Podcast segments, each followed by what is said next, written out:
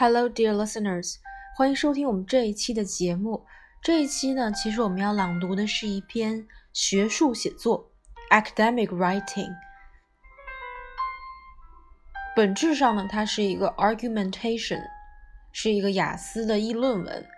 议论文它就是有观点的，它的观点就是，如果所有的员工都提高效率，让所有的人都有更多的假期，其实上起班来。在 workplace，在工作场所，这是一个非常好的一件事情，不管是对员工还是雇主。I have to say I agree，我必须得说，我非常赞同。那么今天我们就来看一下这篇文章。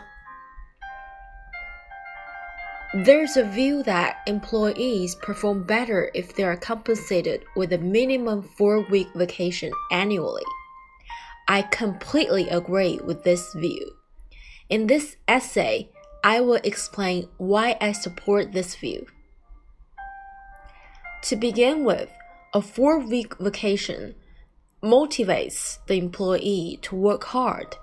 This is because employee can often work relentlessly if they think they will get a vacation at the end of their tireless project.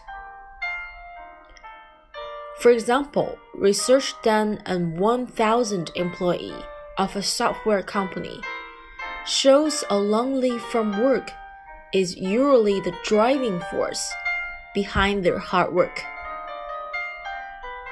In contrast, if they're not compensated with such vacation, they often delay completing their project. Secondly, such breaks can provide psychological benefit by reducing stress. An employee is always under tremendous pressure. They work overtime and even on weekends. Office workers often find it hard to balance work life and thus feels pressured.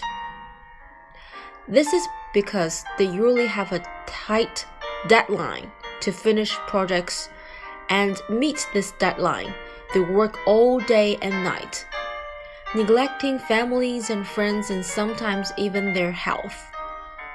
So if an employee is given 4 week vacation, she or he will have enough time to relax, to enjoy.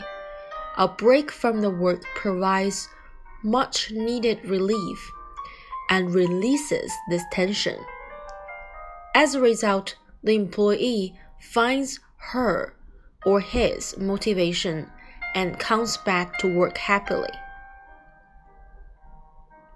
In conclusion, considering the benefit of motivation and stress reduction offered by a long annual vacation, I strongly support the view of providing a four week yearly leave to all employees.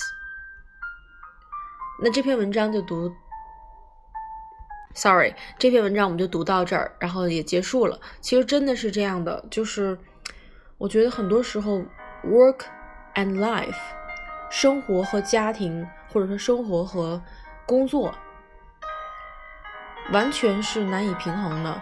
You have to juggle it all in the air。你真的是需要像耍杂技一样扔三个球在空中，然后有可能呢，你的三个球都会落在地上。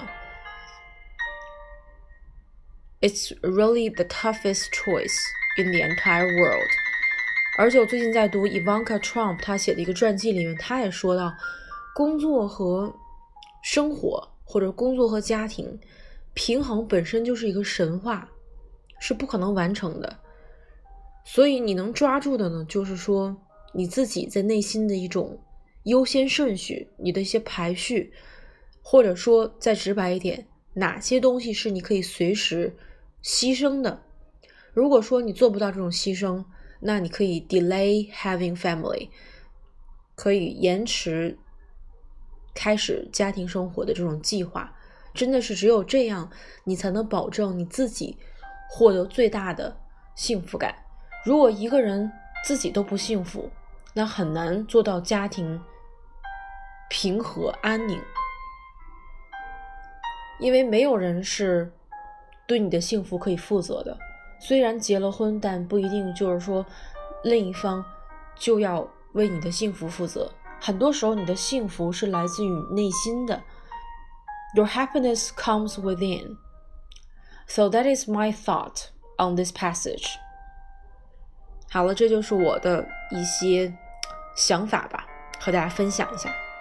OK, I'll see you next time. Bye.